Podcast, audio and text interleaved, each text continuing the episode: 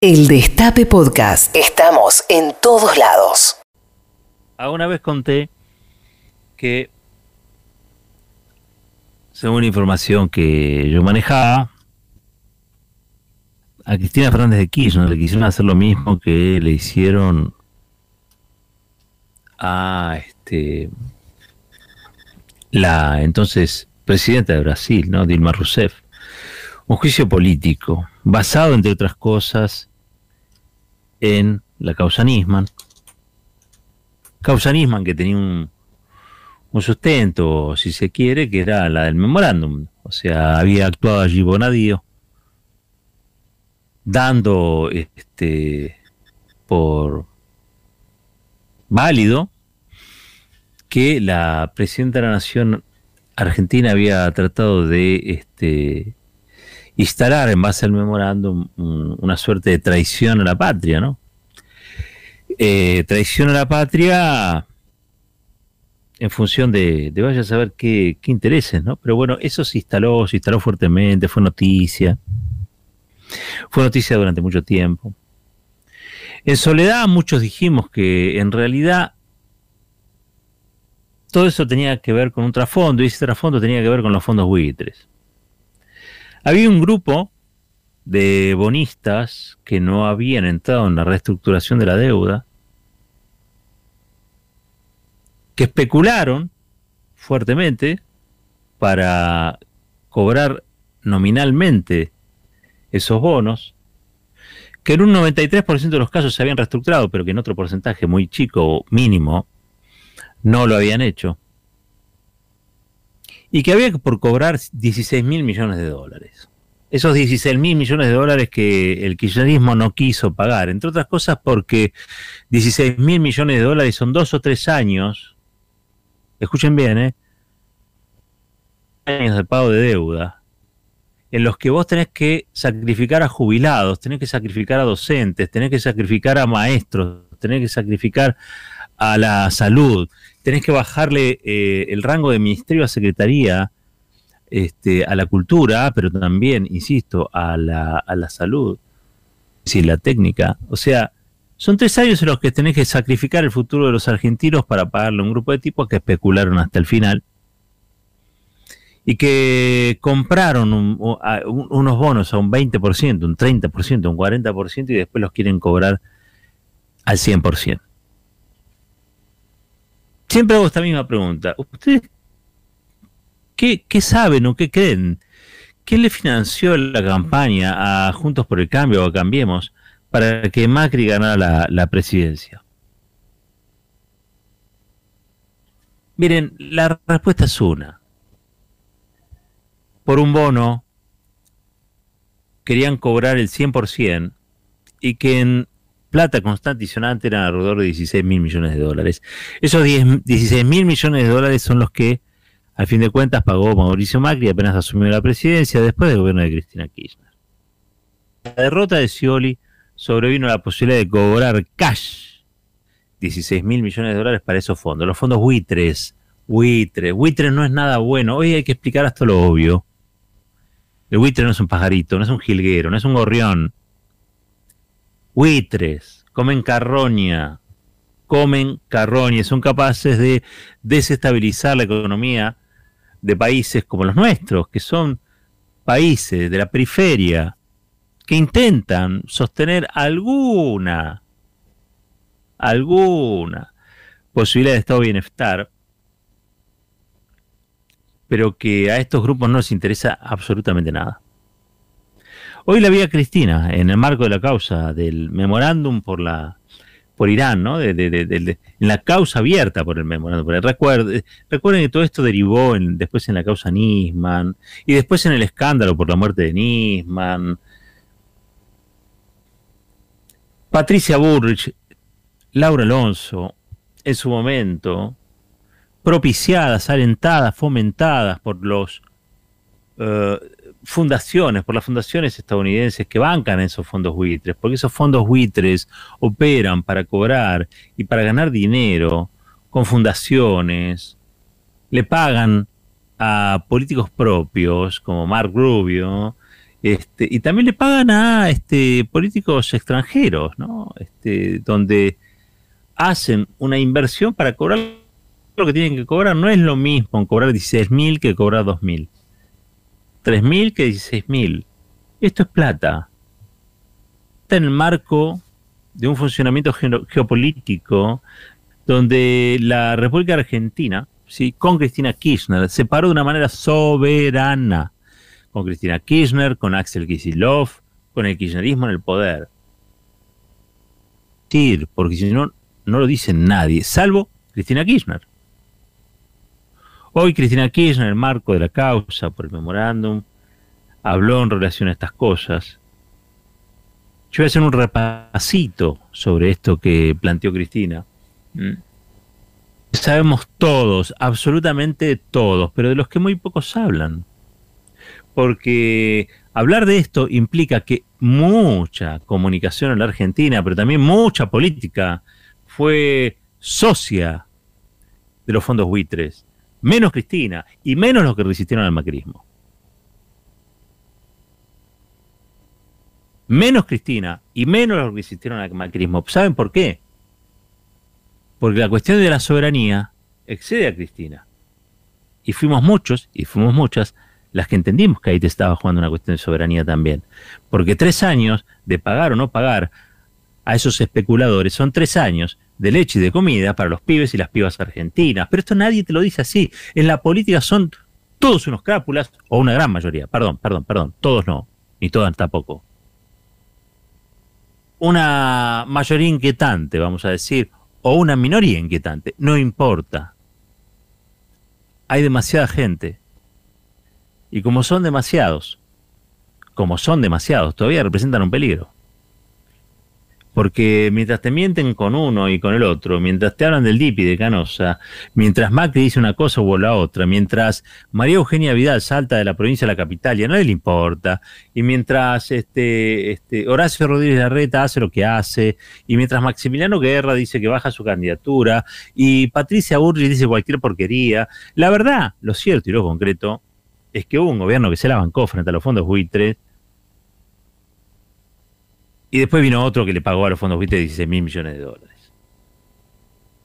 Pero para debilitar la soberanía argentina, primero se le pegó a aquellos que defendían la soberanía argentina, entre ellos a Cristina Fernández de Kirchner. Yeye, dame el audio 1 de Cristina de hoy porque hoy estamos acá sentados de encubrir el atentado de la AMIA 27 años después, a gente que no tenía ningún tipo de responsabilidad institucional, ningún tipo de conexión, ni siquiera territorial, ni siquiera de espacio en el tiempo en la comisión de este terrible delito, aún impune. Y no me va y no me queda ninguna duda que uno de los problemas de la impunidad fue precisamente este manejo político que se le dio a la causa. Manejo político a la causa. Pero obvio que sí. Obvio que sí. Cristina fue desde la política una de las principales impulsoras para que se descubriera la verdad en relación al atentado a la AMIA. Pero claro, era Cristina sola y nadie más. Y nadie más porque el resto convalidaron lo que era el acuerdo espurio, para que no se supiera. ¿Por qué? Porque había intereses geopolíticos allí que no se podían hacer públicos.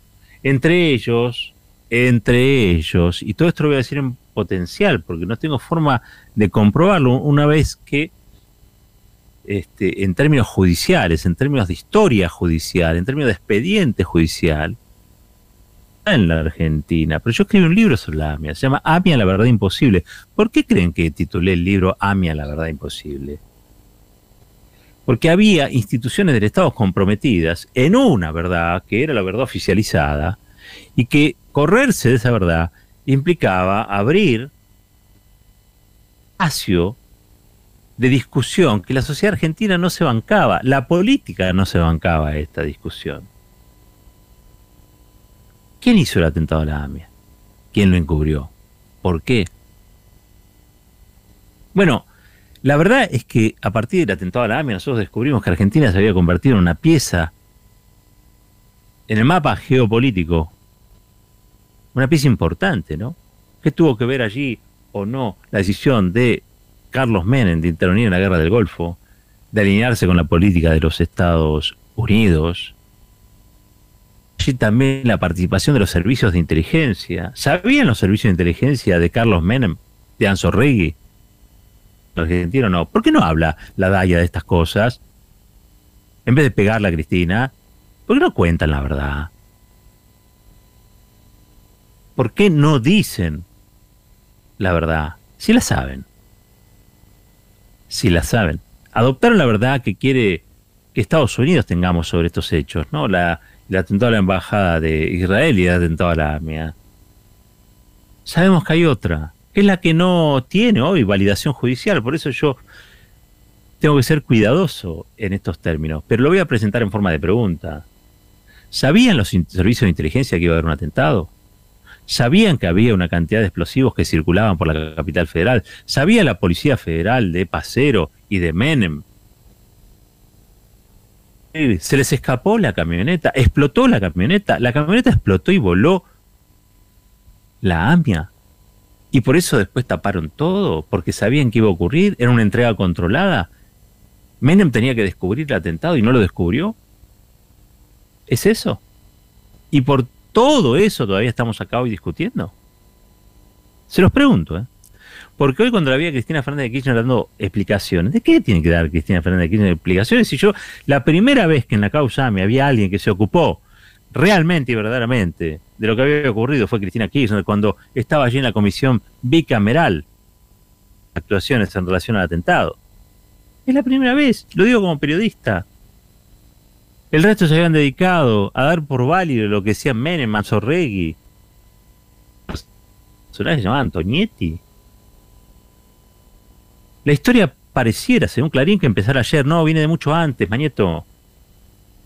Antes Aguirre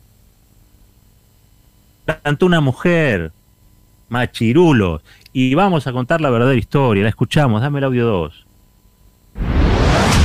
Se descubrió que había células organizadas como tal adentro de la FIP que para perseguir exactamente a mi familia. Concretamente, se pudo comprobar que en los sitios que teníamos como contribuyentes, mis hijos y yo, registran el nivel de ingresos más altos, más de 30 mil ingresos, y además se pudieron comprobar todas las maniobras fraudulentas de persecución que se hicieron para perjudicarnos.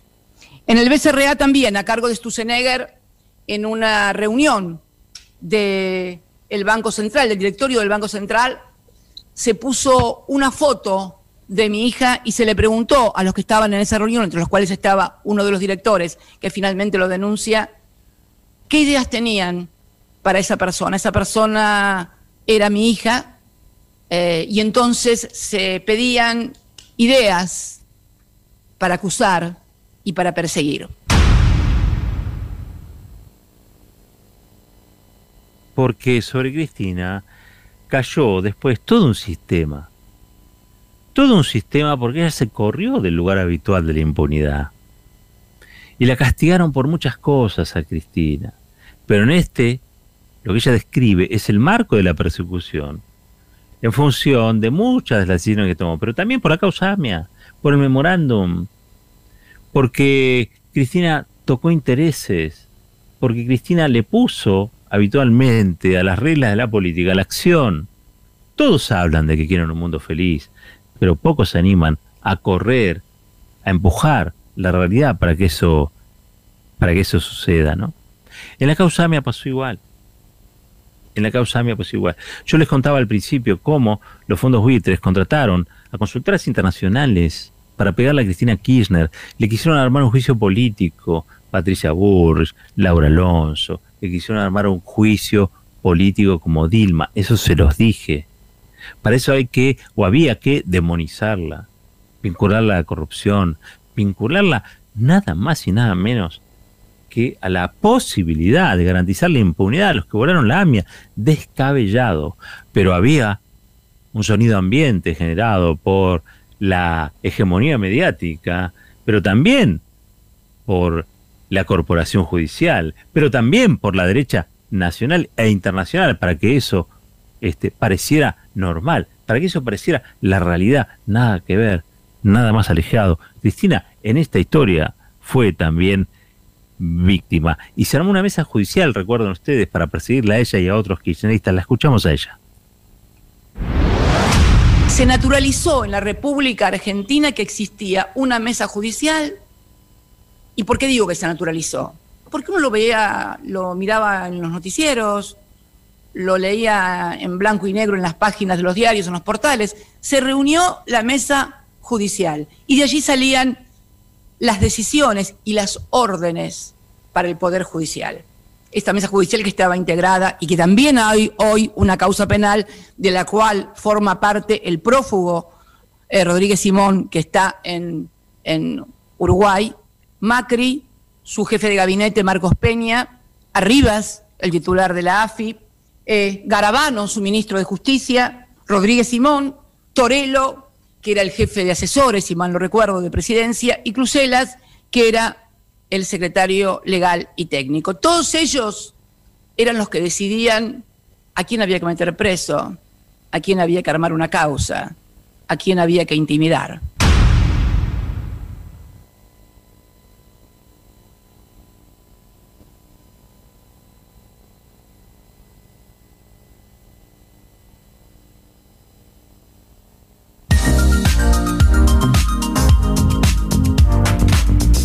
Lo dice Cristina.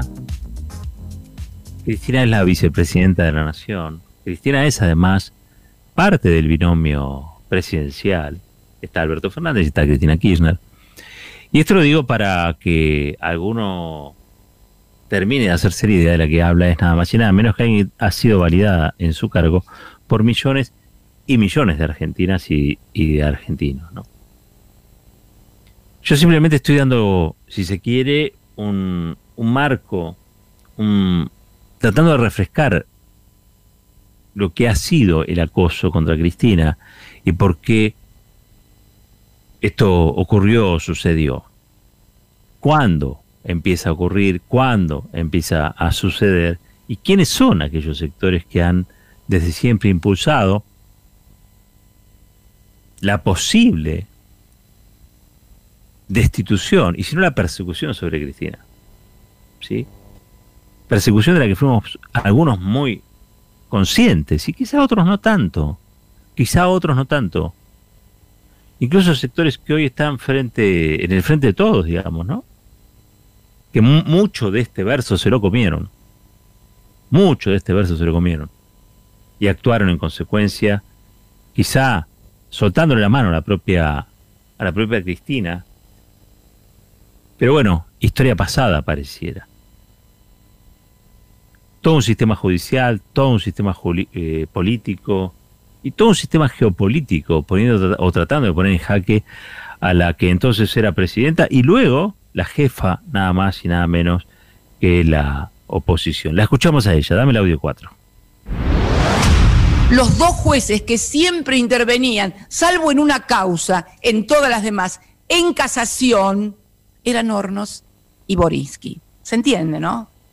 En primera instancia, Ercolini y Bonadío. Si se escapaba algo en algún tribunal oral o cualquier cosa, estaban en casación. Hornos y Borinsky esperándome, bueno, para darme lo que según ellos debería ser mi merecido, ¿no? Esto es lo que sucedió en la República Argentina en las causas en las cuales yo estoy acusada.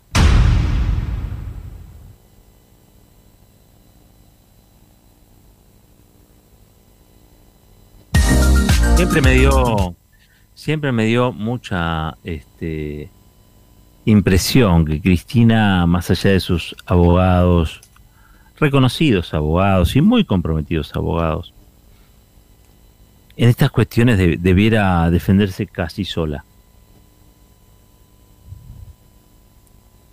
Eh, en eso yo creo que hay muchos comunicadores y comunicadoras, periodistas y periodistas, de, del campo nacional y popular que han tratado en la medida de lo posible de ganar espacio para defender estas, estas posiciones. Lo, quiero destacar también porque Cristina no ha estado sola. pero sí es cierto que algunos han especulado más que otros en relación a, su defensa. Y me impresiona que ella tenga que, con tanto énfasis, con tanta enjundia, tenga que defender su posición en asuntos que son tan evidentes, ¿no? Pero es así, es así. Eh, creo que también hay un déficit importante de la representación política porque muchas veces uno unge a ciertas dirigencias para que hagan determinada cosa y esas dirigencias terminan siendo otras. Pregúntenle a Cristina lo que significa ¿no? este, la lealtad y también pregúntenle lo que significa la traición. Tampoco se puede vivir señalando siempre a los que traicionaron, ¿no? Creo que eso Cristina lo, lo sabe. Por eso Cristina siempre que habla está apuntando y como está apuntando la historia, tenemos que escucharla. ¿sí? Dame el otro, Yeye. Lo más maravilloso es que el fiscal Stornelli, procesado porque se ha comprobado lo que ha hecho como fiscal, no porque alguien, un fiscal puede cometer un delito, pero no con motivo de su desempeño como fiscal, puede, no sé, haber atropellado a alguien con un auto, haberse peleado con alguien, no, no, no, no. Todas las causas están vinculadas a su ejercicio en el Ministerio Público Fiscal sigue siendo fiscal en la República Argentina. Es verdad, sigue siendo fiscal. Y la que tiene que dar explicaciones es Cristina. Impresionante esto. Bueno, quizás si la ley de servicios de comunicación audiovisual hubiera seguido su curso y, se hubieran adecuado y se hubiera desmonopolizado la comunicación y se hubiera democratizado fuertemente como queríamos muchos y muchas, bueno, eso no, no hubiera sido tan a Macri, ¿no? Pero bueno, allí se fracasó. Y el tema es que sobre ese fracaso se edificó un imposible, ¿no? Porque ahora todos te dicen, no, no se puede, no se puede. No, no. Una cosa es no saber hacer las cosas y otras cosas es considerar que esas cosas injustas o no corresponde hacerlas. Más que nunca necesitamos una ley como la ley de servicios de comunicación audiovisual capaz de comunicación. La necesitamos para democratizar la, el país, la sociedad, la economía. Pero eso es otro asunto. Disculpen, estamos escuchando a Cristina, ¿sí? Dame el audio 6. Una reunión de un presidente con un juez a cargo de una investigación en la cual pueda tener algún interés es un ilícito. Yo no recuerdo cuántos titulares de diarios tipo catástrofe acerca de mis reuniones con Casanelo en Olivos. Hoy los dos testigos están, los dos falsos testigos, están condenados por perjurio, por falso testimonio. Nunca, nunca Casanelo fue Olivos, siendo yo presidenta, nunca, jamás. No sé si después habrá ido, pero siendo yo presidenta, nunca. Qué radiografía, ¿no? ¿Qué hace Cristina desde su papel de perseguida en relación a, todo este sistema? A la mesa judicial, al, al lawfare, ¿no? Vamos con el otro audio, Yeye. Vamos a escuchar a Cristina. Se abre lo que se denominan causas mellizas. Algunos creen que solamente hay autos mellizos cuando se roban. Bueno, no. En nuestro país hay causas judiciales mellizas. Cuando no te gusta el resultado, como salió de un juicio, y podés armar otro para ver si podés lograr lo que no lograste en, el otro juicio. Esto es lo que está sucediendo y lo que sucedió concretamente en esta causa del memorándum. Yo les hablaba de los grandes medios, ¿no? En realidad yo, a mí me gusta hablar de, la comunicación concentrada, los monopolios mediáticos, todos aquellos que resistieron fuertemente ¿no? la, democratización de la comunicación. Tina revisita el asunto y dice lo siguiente. Dale, Yeye. Resucitaron una causa que estaba fenecida, que estaba acabada. La resucitaron. La resucitaron y al otro día, porque esto es lo que llama más la atención, esto es lo que llama más la atención. Yo creo que es la sensación de impunidad lo que produce estas cosas. Al otro día, que es el 30 de noviembre, el presidente Macri, en una radio de Mendoza, les recomiendo por favor si pueden encontrar el audio, escúchenlo, vale la pena, felicita, felicita con nombre y apellido a Hornos y Borinsky por el fallo donde resucitaron la causa contra Cristina Fernández de Kirchner. Y critica a otra camarista que había sido crítica con sus dos colegas porque decía que no podían intervenir, que no tenían competencia. Así como se escucha. No se puede creer, pero hay que escuchar el audio al otro día felicitando a dos jueces que sacan un fallo a medida del gobierno. A ver, allí estamos haciendo un repaso, nada más y nada menos con, que con la voz de Cristina, ¿no? Sobre lo que claramente es una, una, operatoria que está destinada a demonizarla a ella, a demonizar a todo lo que ella representa, y sobre todas las cosas también a, tratar de debilitar al gobierno, la, Un, gobierno que es el, gobierno del frente de todos. Em, dame el, audio 10 ahora, Gigi. Un tiro para el lado de la justicia, voy a decir, en un programa de televisión, de un canal de TN, voy a decir, donde siempre hacemos nosotros las cosas mal y la oposición las cosas bien, eh, fue el presidente, el expresidente Mauricio Macri. Y dos periodistas le preguntaron acerca de esta cuestión. Y dice, bueno, no, pero Boninsky, no sé, pero ¿y usted qué diría si se entera que el juez de la quiebra del correo va a jugar al tenis con Alberto Fernández? Bueno, creo que todos deben haber visto ese video que circuló en todas las redes y que marca la cara de esperpento, ¿no? Frente a lo que es una obviedad. Esto pasó en la República Argentina durante los cuatro años del gobierno de Mauricio Macri y de Juntos por el Cambio. Si hacían estas cosas mientras hablaban de la independencia del Poder Judicial. Sí, sí, cuando digo sí, sí, Estrano, ¿no? La, operadora técnica que tenemos. La verdad que estos audios de Cristina son increíbles, ¿no? Te voy a pedir que me pegues de acá en adelante, eh, del 11 al 14, ¿sí? Testimonio testimonio para, para escuchar, testimonio para la historia. Yo elegí algo de un, parece que es un penalista muy famoso, el profesor Klaus Roxin. Es un profesor alemán y dice, el profesor Klaus Roxin, al efectuar una reseña sobre la jurisprudencia del Tribunal Federal de Justicia de Alemania, estamos hablando de un eh, doctrinario alemán en el derecho alemán y en el sistema judicial alemán.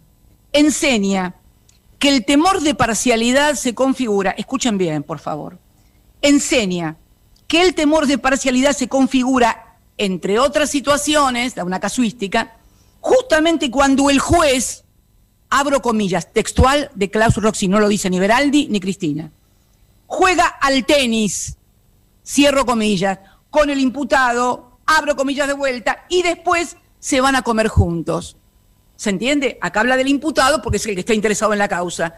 Acá jugaba al tenis y después se iba a comer con Mauricio Macri. ¿Alguien piensa que ese juez puede ser un juez imparcial contra Cristina Fernández de Kirchner? ¿En serio que piensan que puede ser imparcial?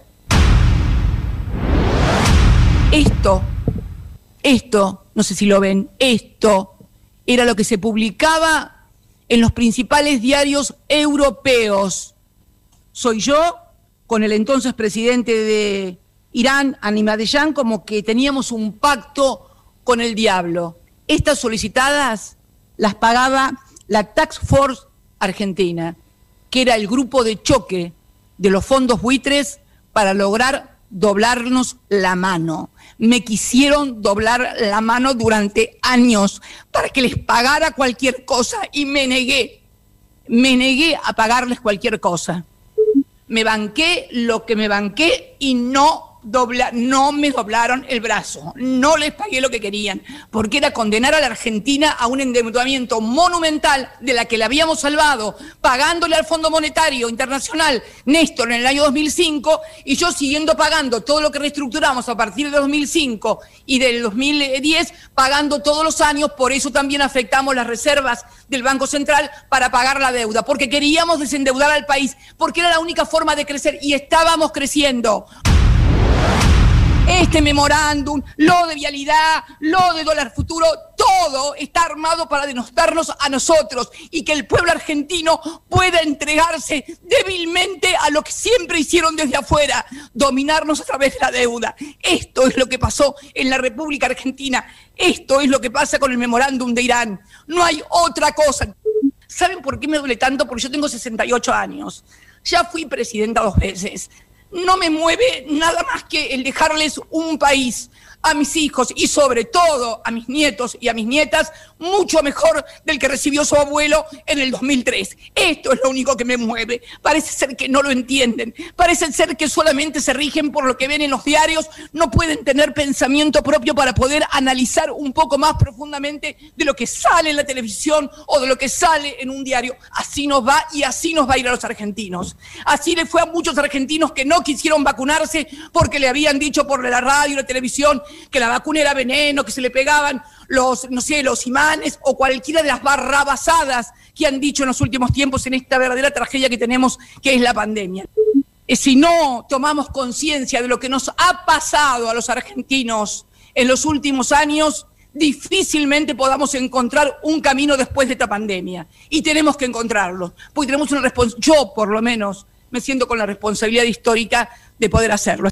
Todavía me cuesta creer que a 27 años de la tragedia de la AMIA estemos todavía discutiendo esto, que es el montaje de una mentira para poder ganar elecciones, para poder mantener entretenida a la gente y para poder echarle la culpa a los que mal o bien, con equivocaciones, con aciertos, podemos decir que cuando nos tocó gobernar la Argentina, la gobernamos para que la gente pudiera vivir mejor este memorándum, lo de vialidad, lo de dólar futuro, todo está armado para denostarnos a nosotros y que el pueblo argentino pueda entregarse débilmente a lo que siempre hicieron desde afuera, dominarnos a través de la deuda. Esto es lo que pasó en la República Argentina, esto es lo que pasa con el memorándum de Irán. No hay otra cosa. ¿Saben por qué me duele tanto? Porque yo tengo 68 años. Ya fui presidenta dos veces no me mueve nada más que el dejarles un país a mis hijos y sobre todo a mis nietos y a mis nietas mucho mejor del que recibió su abuelo en el 2003. Esto es lo único que me mueve. Parece ser que no lo entienden. Parece ser que solamente se rigen por lo que ven en los diarios. No pueden tener pensamiento propio para poder analizar un poco más profundamente de lo que sale en la televisión o de lo que sale en un diario. Así nos va y así nos va a ir a los argentinos. Así le fue a muchos argentinos que no quisieron vacunarse porque le habían dicho por la radio la televisión que la vacuna era veneno, que se le pegaban los, no sé, los imanes o cualquiera de las barrabasadas que han dicho en los últimos tiempos en esta verdadera tragedia que tenemos, que es la pandemia. Eh, si no tomamos conciencia de lo que nos ha pasado a los argentinos en los últimos años, difícilmente podamos encontrar un camino después de esta pandemia. Y tenemos que encontrarlo, porque tenemos una responsabilidad, yo por lo menos me siento con la responsabilidad histórica de poder hacerlo. Todavía me cuesta creer que a 27 años de la tragedia de la AMIA estemos todavía discutiendo esto que es Ahí está Cristina eh, cerrando su intervención hoy en el marco de esta exposición que tiene que ver con la causa por el memorándum, ¿no? que fue quizá la causa más armada de todo el tiempo. Lo que está diciendo por primera vez Cristina de una manera descarnada, y creo que por eso lo estamos destacando tanto y lo estamos repitiendo, son las razones políticas que giraron alrededor de estas decisiones judiciales, ¿no? ¿Qué era lo que estaba en juego? ¿Ustedes creen que en 16 mil millones de dólares es poca plata?